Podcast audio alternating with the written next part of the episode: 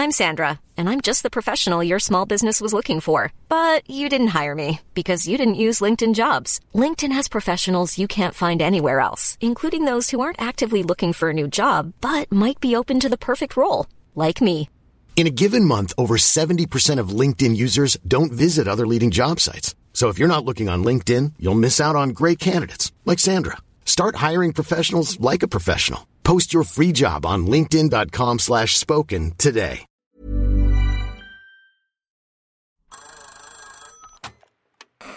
Hola. Hola. Hola. Hola, hola. ¿Estás ahí? ¿Quieres saber lo que está pasando en tu país y en el mundo en pocos minutos? Te lo cuento.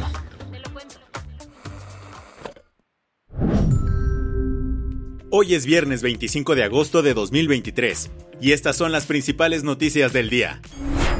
Te lo cuento. Los líderes del grupo BRICS acordaron incorporar a seis nuevos países a su club de economías emergentes. Por primera vez desde que inició la pandemia de coronavirus, los líderes del grupo BRICS, integrado por Brasil, Rusia, India, China y Sudáfrica, se reunieron en Johannesburgo. Allí el presidente de Sudáfrica, Cyril Ramaphosa, dio un anuncio importante. Hemos decidido invitar a Argentina, Egipto, Etiopía, Irán, Arabia Saudita y Emiratos Árabes Unidos a convertirse en miembros de pleno derecho de los BRICS. La adhesión será efectiva a partir del 1 de enero de 2024. Estas son las naciones que pasaron a las ligas mayores. Y es que desde principios de mes, más de 40 países habían demostrado su interés por unirse al grupo BRICS, de los cuales 22 lo solicitaron formalmente. ¿Y la llegada de estos países ayudará a que el grupo tenga más influencia en el mundo? De acuerdo con analistas que platicaron con The Guardian, habrá que esperar a ver cómo se integran estos nuevos miembros y hasta qué punto podrán actuar en conjunto. Y es que han diversificado aún más al grupo, ya que algunos cuentan con autocracias fuertes y otros con democracias de ingresos medios y en desarrollo. Aunque al menos China y Rusia, que llevaban rato abogando por esta expansión, consideran que abrirle la puerta a países como Irán y Arabia Saudita le darán al grupo un tinte más antioccidental y servirá como contrapeso a Estados Unidos y sus aliados. Por su parte, el presidente brasileño Lula da Silva comentó que esta expansión ayudará a fortalecer al bloque, pues pasará de representar el 32% del PIB mundial al 37%. ¿Y qué han dicho los nuevos miembros? Países como Argentina y Etiopía percibieron su nueva membresía como un salvavidas que podría sacarlos de sus problemas económicos. ¿Qué más hay?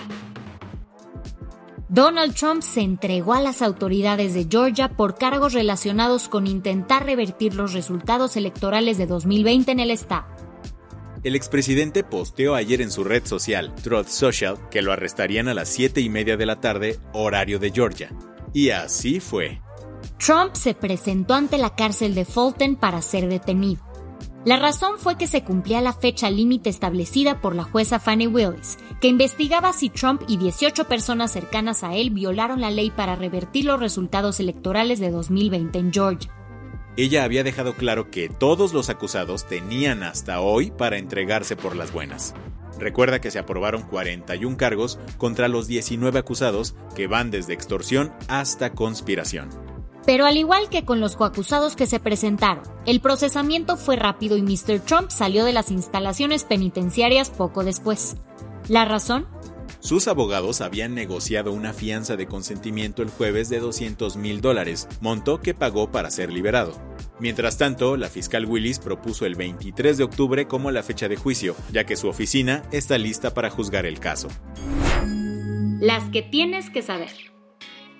La secretaria de Gobernación Luisa María Alcalde informó ayer que por instrucciones del presidente Andrés Manuel López Obrador, se lanzará una convocatoria para elegir al nuevo titular de la Comisión Nacional de Búsqueda de Personas Desaparecidas. ¿Y qué pasó con la titular Carla Quintana? Ayer presentó su renuncia. No dio sus motivos, simplemente dijo que renunciaba, y abrimos comillas, en virtud de los contextos actuales. Un contexto en el que a principios de agosto México ya registraba más de 110 mil personas desaparecidas o no localizadas durante este sexenio. El rollo de los nuevos libros de texto gratuitos de la SEP llegó al Estado de México. Resulta que el martes, un juez federal concedió una suspensión provisional para detener su distribución, aunque la noticia se dio a conocer este miércoles. Esta medida contradice lo planteado por el gobernador actual Alfredo del Mazo y la próxima gobernadora Delfina Gómez, que habían acordado repartir los libros. Aunque queda esperar a una audiencia constitucional que será el 20 de septiembre para ver si se otorga el amparo definitivo. Para saber más sobre este tema, escucha nuestro especial TLK, ¿Qué está pasando con los libros de la SEP? Después de enfrentar un montón de presión política y social, Luis Rubiales presentará hoy su renuncia como presidente de la Real Federación Española de Fútbol. Esto tras darle un beso no consentido a la jugadora Jennifer Hermoso y por tocarse los genitales durante la celebración de España en el Mundial Femenino. Aunque en un inicio no estaba en sus planes dimitir, lo que orilló a Rubiales fue que el jueves la Comisión Disciplinaria de la FIFA abrió un expediente disciplinario en su contra. Así, ante la posibilidad de ser inhabilitado, decidió bajarse de forma voluntaria. Por fin llegó el día que muchos estaban esperando. Ayer Taylor Swift arrancó Dieras Tour en el Foro Sol de la Ciudad de México. Durante tres horas, los Swifties cantaron a todo pulmón las canciones de cada uno de sus álbumes. Mientras, el Metro Chilango anunció que extenderá su horario hasta la una de la mañana durante los cuatro días de conciertos. Aunque no todo fue alegría, los paquetes VIP con precios de hasta 16 mil pesos dejaron mucho que desear, como mayor cantidad de merch y de mejor calidad. La del vaso medio lleno.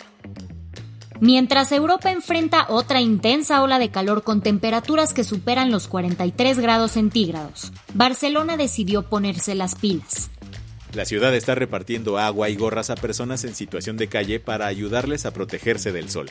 Además, se han enviado mensajes de texto a 3.600 personas en situación vulnerable, dándoles tips para resguardarse y dirigiéndolas a su refugio climático más cercano y para mantener la capital de Cataluña verde, se lanzó un plan de emergencia para regar sus 310.000 árboles. Con esto cerramos las noticias más importantes del día. Yo soy Andrea Mijares. Y yo soy Baltasar Tercero. Gracias por acompañarnos hoy en Te lo Cuento. Nos escuchamos mañana con tu nuevo shot de noticias. Chao.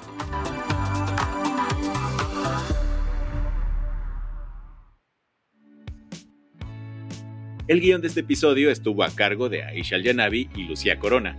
Paula Gándara es la editora del guion y la dirección editorial es de Sebastián Ermenger. Gelúe Santillán es la directora creativa y el diseño de sonido está a cargo de Alfredo Cruz. ¿Quieres estar al día? Nos encuentras como arroba te lo cuento en Instagram, TikTok, Snapchat y Twitter. Hey, folks, I'm Mark Marin from the WTF Podcast, and this episode is brought to you by Kleenex Ultra Soft Tissues your ally to help tackle your allergy symptoms this season. I love the change of seasons, but nobody loves pollen and all those other things floating in the air that make you sneeze during this nice weather. Kleenex Ultra Soft tissues are hypoallergenic and allergist approved. So fight back against watery eyes and runny noses without worrying about irritating your skin. For this allergy season, grab Kleenex and face allergies head on.